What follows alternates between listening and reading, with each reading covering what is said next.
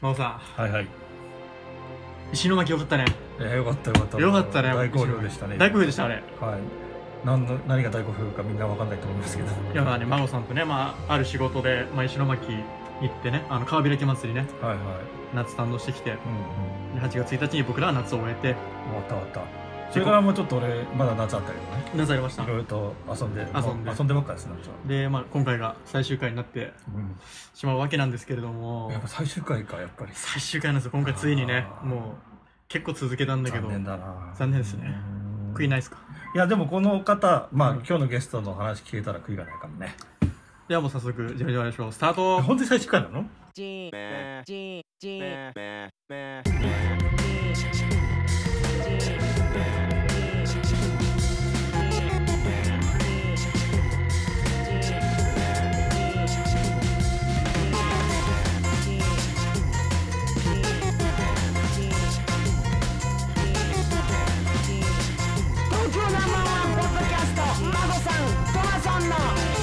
ジメジメワイドショー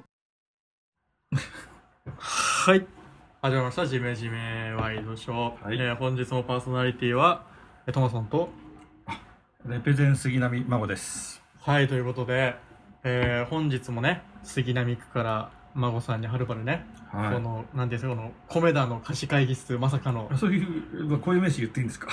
あ大丈夫大丈夫大丈夫。ですよ、はい。あのね某まあか伏せときましょうか。じゃあ、うん。某喫茶店の貸し会議室。これね僕ね本当にね完全個室になってると思って。カフェがないじゃん、ここ。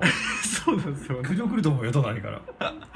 あの一応ね壁にもね皆様に快適にご利用いただくために話し声作業音等はお静かにお願いしますから。今日はジメジメのひそひそで。ジメジメひそひそで、はい。ということで、まあ、久々ですね、はい。真央さんあの何ヶ月ぶり2ヶ月ぶり1ヶ月ぶり2ヶ月かな。2ヶ月ぐらい、うん。あうんでもまああのね平成最後の夏に結構ねじめじめらしいぶっ飛んだ企画があるんで、まあ今日が最終回でまた新生ジメジメが始まるっていう感じそうでですね、あの新しいじめじめの扉が開かれようと。まあでもこうぐだぐだ話してるよりは今日も聞きたい話がいっぱいあるんで、そうですね。早速進めてもらえませんか？なのでねえっ、と本日トークテーマの方発表させていただいてもよろしいですか？どうぞ。はい、では発表させていただきます。ケロッピー前田のクレイジー三部作。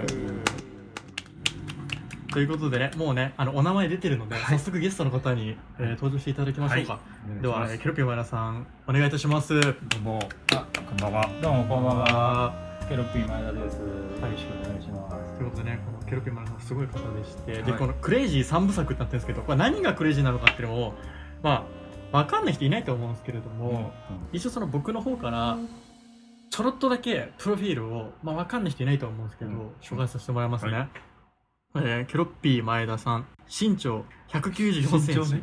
身長194センチ、えー日本で最も身体改造に詳しい人物として知られています。アンダーグラウンドカルチャーから現代アートオカルト民族学まで。幅広い範囲で深く追求し、えーメジャーカルチャーとマイナーカルチャーをつなぐインターフェースとして活躍されてます。そして注目されています。で最近だとあの人気番組ね。クレイジージャーニーはい、です超メジャーですね。超ですよね。だってもうはすごいもうみんな見てますいもんね。憧れてその旅に出る人いっぱいいるんじゃないですか？ですよね。は出演でえますます動向が注目されえその一挙手一投足から目が離せない今最も注目すべき身体改造ジャーナリストでございます、い。ありがとうございます。嬉しいな。はい。どうも。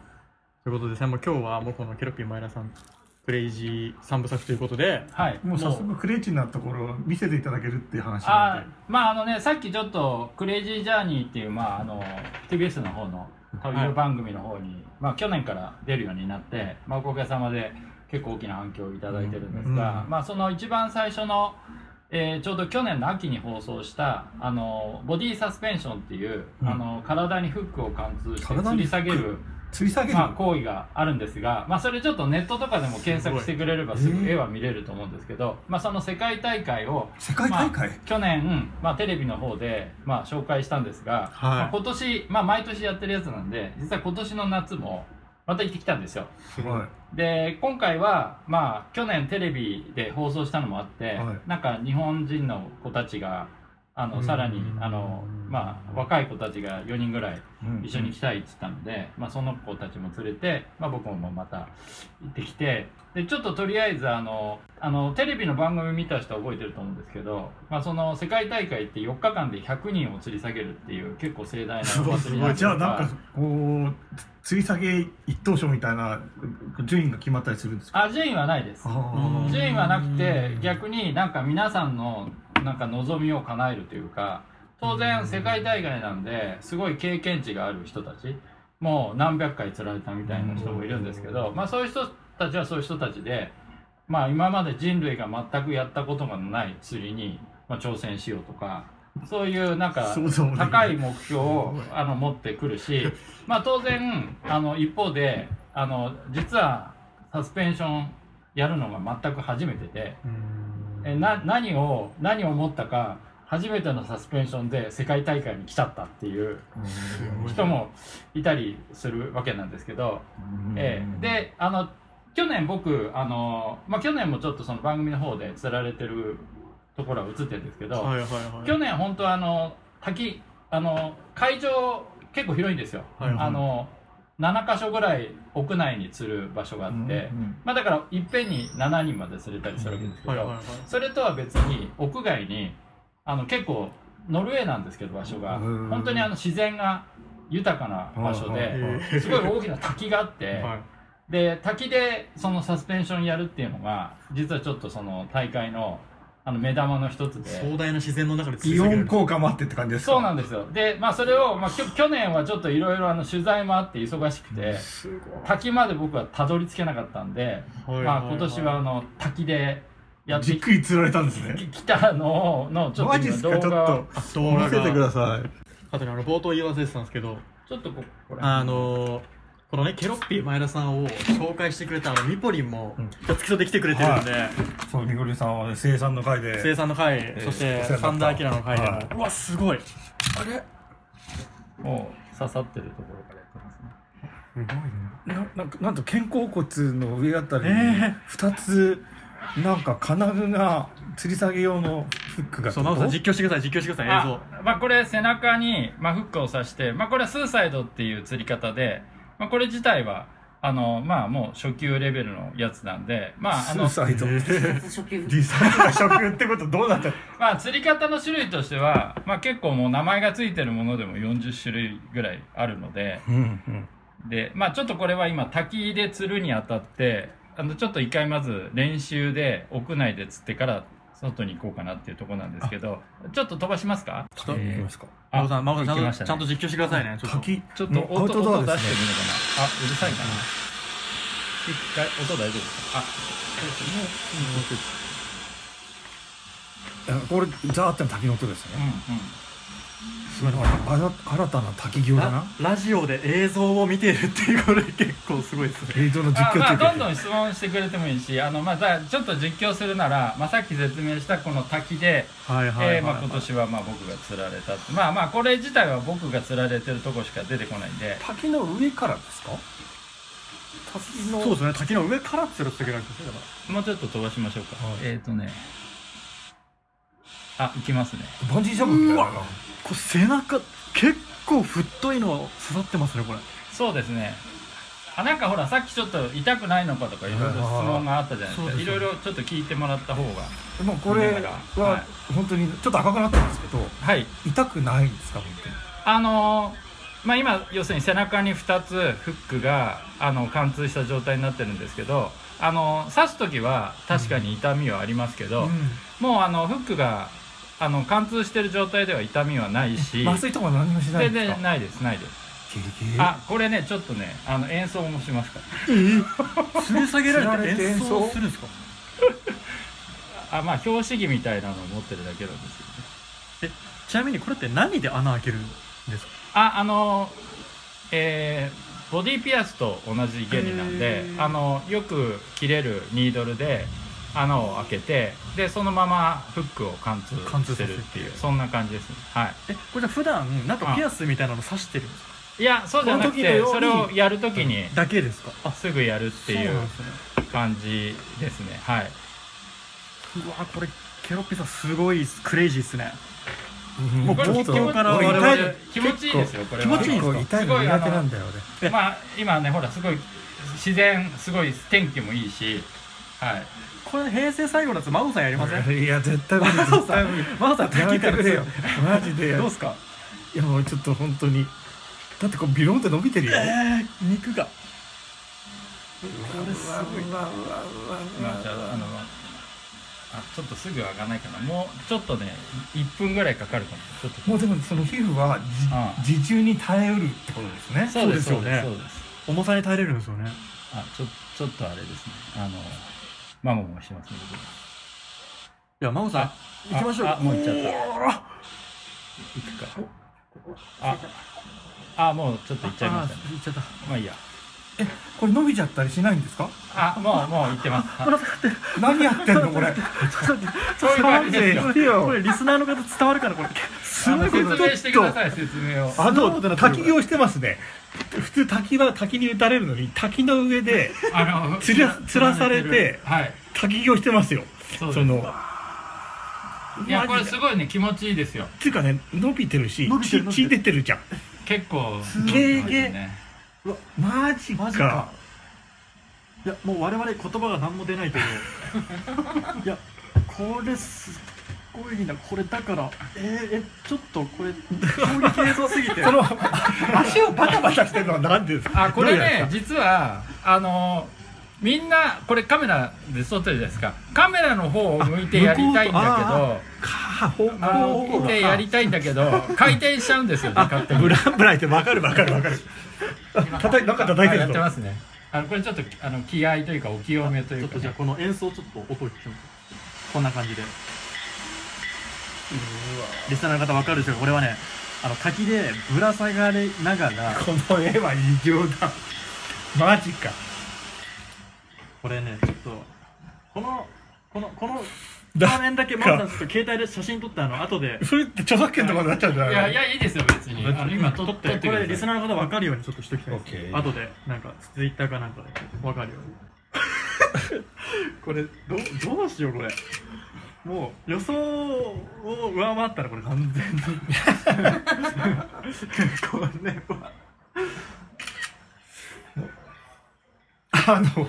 でねこれあのちょっとこれはもうあの僕の趣味の世界に少し入ってますが、あの今ちょっとこのまあこれ一応僕とし僕の気持ちとしてはこれはもうあの古代の縄文サウンドを演奏してるわけなんですけど、じゃあこれは縄文サウンドなんですね。あのこの後一回戻ってきて今度カメラを僕が持ってあのぶら下があのぶら下がってるとどういう景色が見えるかっていうのをああそれいいっすね。やってますんで、あああのあ終わりましたね無事に。GoPro 的な。手振って手振ってる。じゃあこの後ケロッピーさん視点で吊る下げられてる視点でうん。景色が見れちゃう。あそうですそうです。それで今あの、まあそれはなん戻せって言ってますね。見晴らし見晴らし良さそうです見晴らし良さそうですねどうですか？マゴさんこれやりたくなります？絶対やりたくないよ絶対やりたくないですか？絶対やりたくない。どんだけお願いしても無理ですか？今年。お前やれよお前が。やだよ絶対。まあここに行かないといけないっていうのもあるんでね。まあちょっと、ねあ敷居の高いですよね近くはないんです例えがばこういうのって日本で禁止されてるとかそういうことじゃないですよあねそういうことではないですよ。あの日あだって本でもデパ地とかでやってますパーティーはやってますから。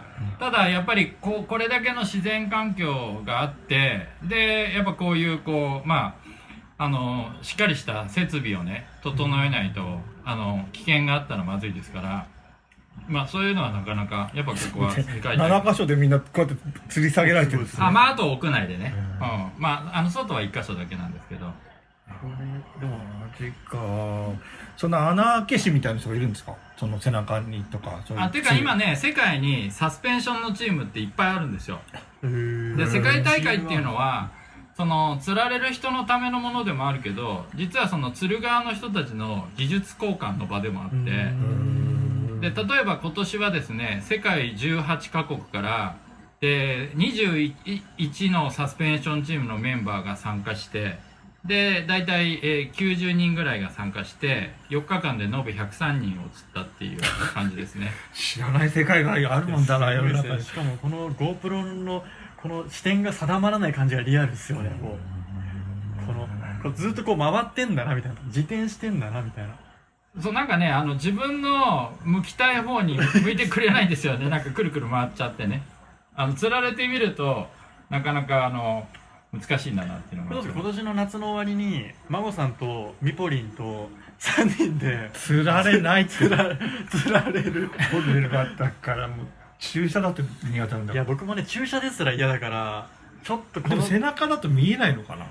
あ開けてる時ってね。いや見えないからこそちょっと怖くないですか、何されてるか分かんないですよあれこう、うん。どれぐらいの深さで刺すんですか、い。やあの別にそんな深くはないですよ。ただ貫通距離はある程度ないとそうあ消えちゃうんですね。ダメだから。塞がっちゃいますよねあーそういうことか。あのちょっとボディサスペンションについて説明しておくと、はい実はこのボディサスペンションには民族的な起源があって、うん。あのまあ、最初にこのボディサスペンションを現代に復興したあのアメリカのファキル・ムサファーって人はあのアメリカインディアン、うん。ああのアメリカンネイティブの、はい。インディアンのサンダンスっていう儀式。はいはいはいまあ日本でいうと雨乞いみたいな感じなんですけど、はい。はでその儀式でやっぱりあのフックをさして吊り下げるものが昔にあってそれを現代的に再現したっていうのがあのこういうボディサスペンションが現代行われるようになった一つのきっかけになってるんですよ。雨乞いってことはなんかじ疑似生贄みたいな感じなんですか？サクリファイスみたいな感じですか？ああまあそういう解釈もありますよね。まあちょっとそこら辺はなんかやっぱりそのシャーマニックな話なんで現代人の人が単純にだから生贄の代わりでしょっていうふうに言っちゃうとちょっと単純化しすぎてると思うんでもっと神聖な行為の延長線上にあの、まあ、生贄がある場合もある。ただまあインディアンの人たちはあの動物生贄はね基本的には動物の範囲ですけどね。はいでこう釣られてると今見てるみたいにまあなんかこうシュールなものが見えてるわけですよね。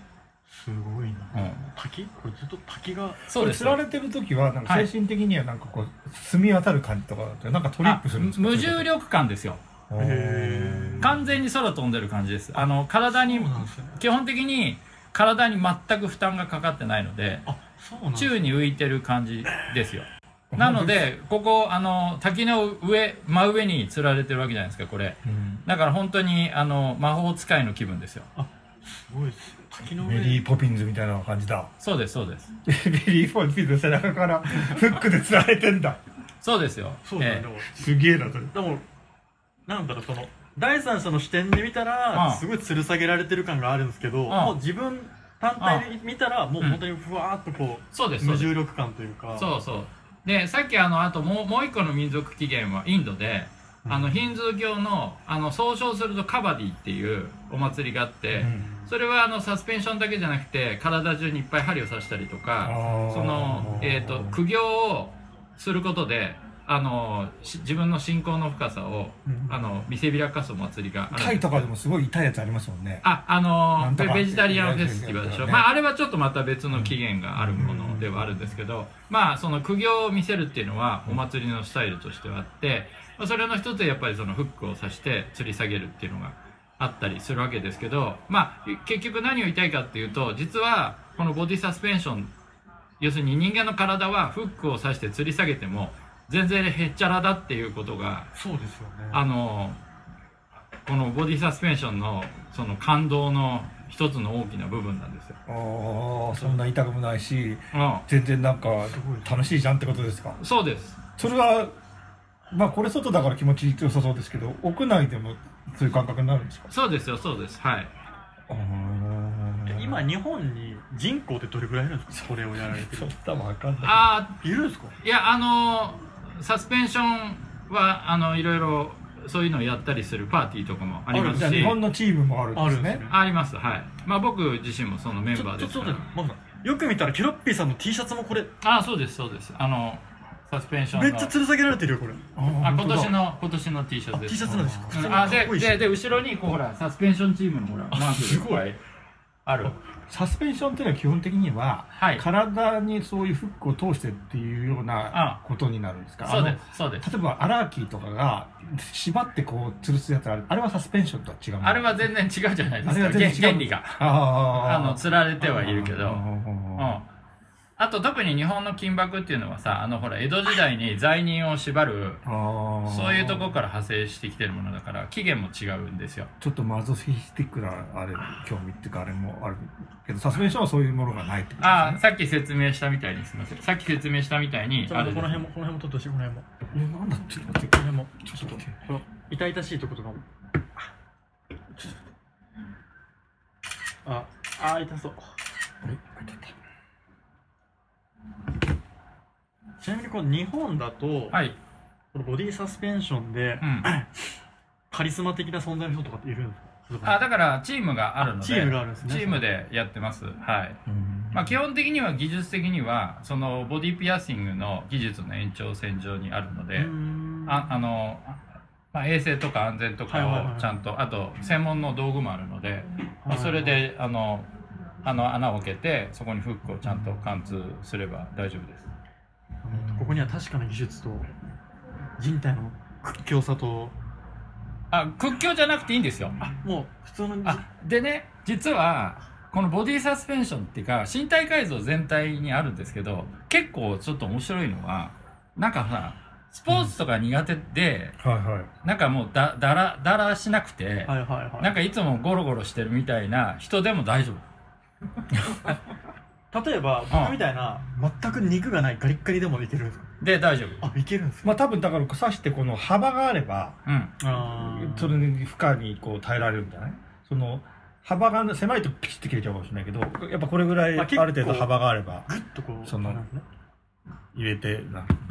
だ結構ねそのやっぱり特にあのクレイジージャーニーさんでこのボディサスペンションやった後にいろいろそのトークのイベントとかをやるともっと全然予備知識がない人がいっぱい来て、うん。なんかとんでもない質問とかいっぱいされるわけですよ、でそれでいろいろ喋るとなんかみんなやっぱりなんかそのちょっと特別な人じゃないとできないんじゃないかって思う人が多いんだけど反対で誰でもできるんですある意味。カジュアルなんですねじゃあだしあのさっき言ったみたいになんかちょっと弱虫みたいな人でもできちゃう。あの、うん、健康な体を持っていれば人間の体は釣って大丈夫です、うん。まあ変わるチャンス来ましたよ。大丈夫です僕は。うん、だから例えばね、あのこれもちょっとその全然予備知識がない人と話した時にそういう話が出てきたんだけど要するにこのサスペンションの快楽っていうのはもしかしたらさ、まあ、クレイジージャーニーではいはいはい。もっと別でね、あのとんでもない山に登るとか、はいはいはいはい。あのアドベンチャーレースとか言ってうん。何日も寝ないで自転車こいだりするとか、うんそうなんか人間の体力の限界に挑戦するようなうん。スポーツってあるじゃないですか、はいはい。多分それでなんか体験できるそのなんか快楽ってやっぱそのやっぱ肉体の潜潜在的な能力がうん。開花する喜びじゃないですかなんだけどそれをもっと簡単にできるわけですよ。アドレナリンがバーッと出るみたいな。めちゃ出ます。ああそういうことだ。分かった分かった分かっうん、だから例えばだからこれをあの本当にその屈強な人っていうかね。あのスポーツとかそういうなんか本当に山登りとかもっとその過酷なあのうん。体をに負荷をかけることで同じような快感はもしかしたらあるかもしれないんですけどあの実はだからこれ簡単なんですよだってさっきからこうダラダラ見てるけどだってもうちょっとさっきフック刺しちゃったところ始まったけどもうだってこれでもうあの止めてないんであのもう外して終わり外だから。して終わり。本当にあの10分ぐらいで全部できちゃうから。10分くらいできちゃうんですようんうんそうそう、うん。うん、でその魔法使いになって戻ってきてるわけじゃないですか。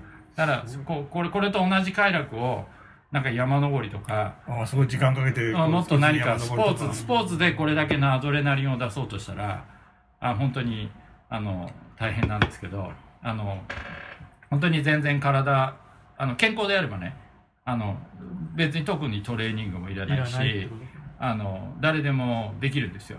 僕加圧トレーニングやってるんですけどちょっと似てますね、加圧ってこう知識を縛ることでうんなんか脳みそ騙すって言って、ええ。少ない負荷ですごいこう成長ホルモンが出て体が鍛えられるあれもでももアフリカのさ部族の人とかがこう腕とか足とかに巻いてるやつが起源で、うん、あそうなんだ。だ結構そういうのはうん、だからありますよ。そういうふうに身体をねなんかうんじゃあ工夫することで、うん、じゃあちょっと喋ってください。じゃあちょっともうちょっと他の人やのやつをはい。なんかね、ちょっと日本人の子のやつしかないんだけど、こういうとこで。うわ。あこれはなんかまたなんかちょっと下からも。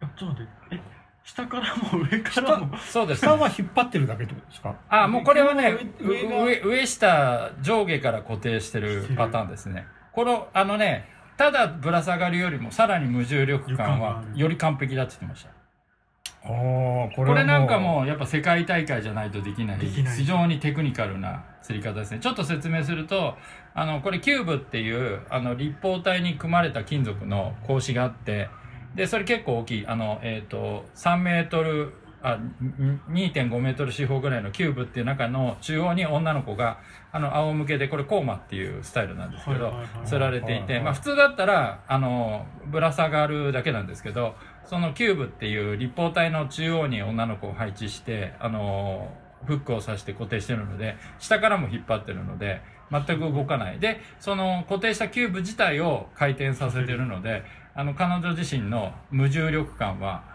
あのより完璧。あのフローティングタンクってわかります？か、はいはい浮いてるみたいなやつ、はいはい。はいあれですよ。と全く一緒なんですそうですそうです。あアルタードステージとかそうですそう。超トリップですよ。あの身体感覚がなくなるってやつ。上からも下からもワイヤーで引っ掛けてうん。ピンってなってますね。そうですそうです。ピンとなってる微微動だにしない、すごいのがうん。あのこれも取っといた方がいいんじゃないですか？あれも全然使っていいですよ。おっぱいもなんかあのモモンガみたいになんかもうピュってなってるから本当に吊る下げられてんだこれ。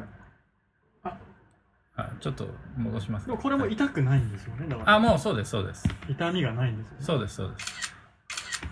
そうなんですよ。面白いんですよ。人間の体はフックを刺してこう釣ったり固定したりして全然大丈夫だっていう。でそれがさっき言ったみたいにこれ期限があるからうーん。それをやってた人たちがいたわけですよねでそれがあの面白いのはもう本当にこの現代にそういうそういう儀式というかあのめ絶滅寸前になった時にそのいわゆるカウンターカルチャーと言われるカルチャーをやの担い手の人たちがこれ面白いっつってこう復興していくわけですよね。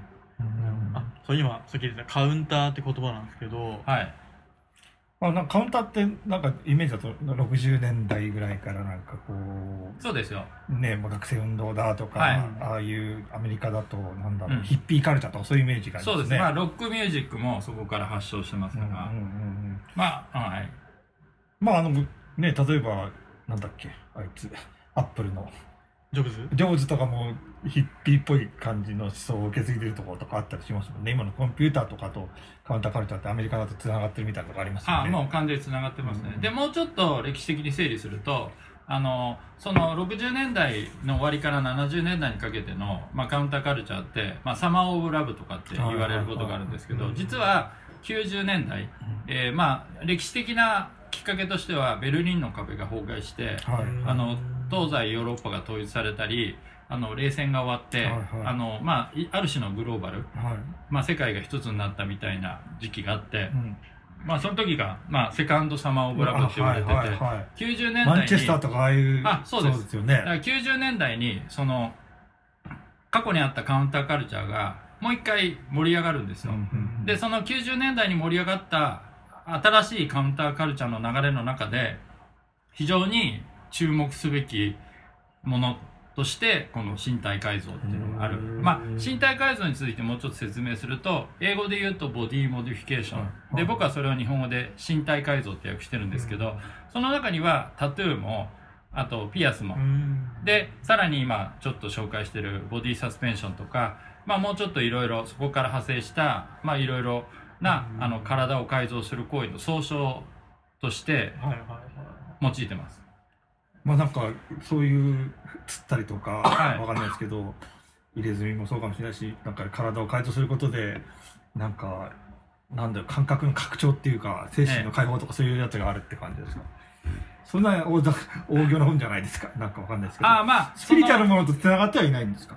ああのですねえっ、とまあそこも説明ができるんですけどあのまず一つはあのさっきちょっとじゃあ例えばボディサスペンションの今話してるからボディサスペンションに即して言えばうん。結局そのあの民族的な儀式としてもともとあったわけじゃないですか。でそういうものがなぜその90年代とか0年代とかこういう時期にこういうふうに現代的に復興してきたのかっていうのは実は一方でそのコンピューターとか、ある種だからまあバーチャルというかその人間の身体をもう一度そのなんだろうっていうふうにあ考えるまあ SNS とかそういう分。バーチャルなコミュニケーションとかそうです。いうものが広がってるけど。だだからテクノロジーが非常に進歩してきた時に最後に残る自然うん。って人間の身体で、うん。で人間の身体っていうのは何だろうっていう部分が出てくるわけですよね。例えばタトゥーも90年代以降にすごい世界的に流行って、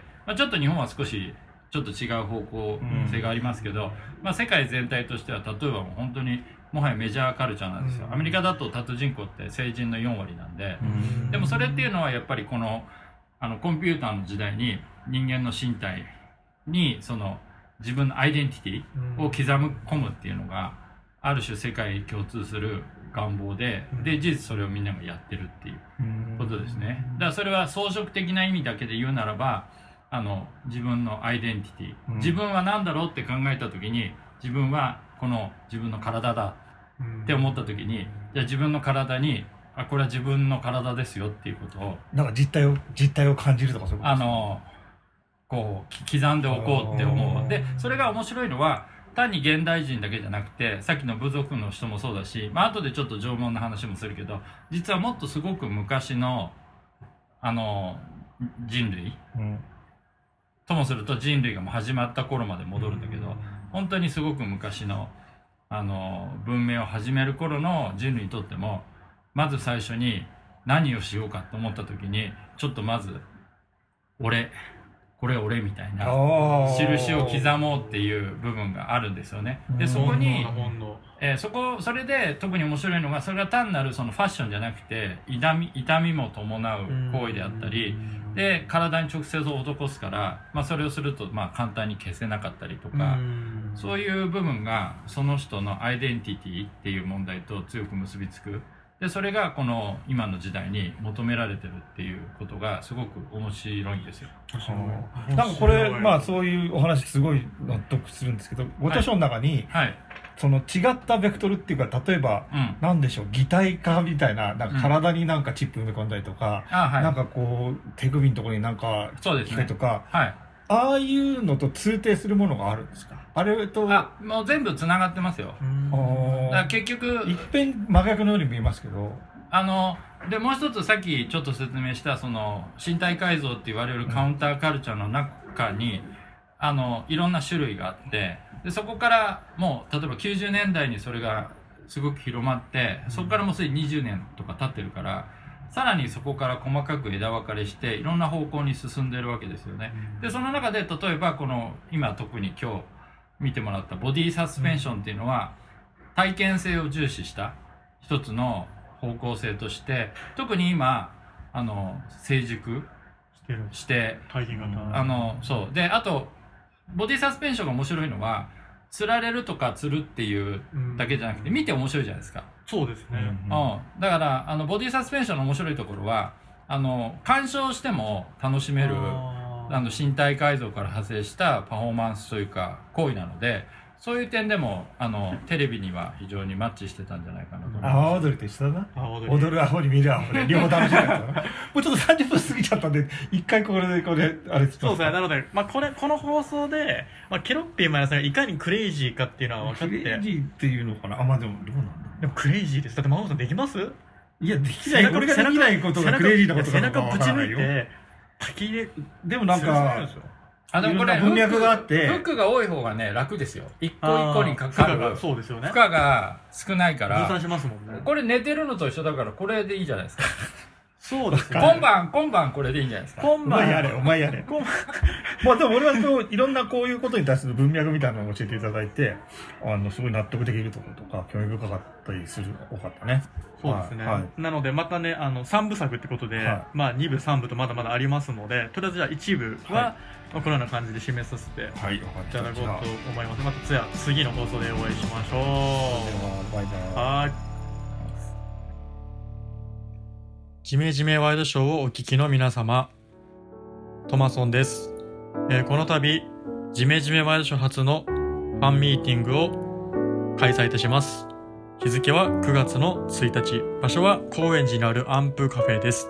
時間は18時半から、えー当日は、え公開収録や、まあ、その他いろんな催しご用意してますので、これを聞いてる方や、いつもジメジメワイドショーを聞いてる方はぜひ遊びに来てください。公開収録のゲストは、なんとジングルを作ってる東京カラコロの一郎さん。あとは、えーファン代表として、えー、まあ、ユーマンソンさんがいらっしゃいます。トークテーマ、え漫画です。漫画。それぞれが好きな漫画について話していこうと思っておりますので、ぜひぜひお時間ある方、入場無料ですので、お越しください。ではでは、ファンミーティングでお会いしましょう。バイバイ。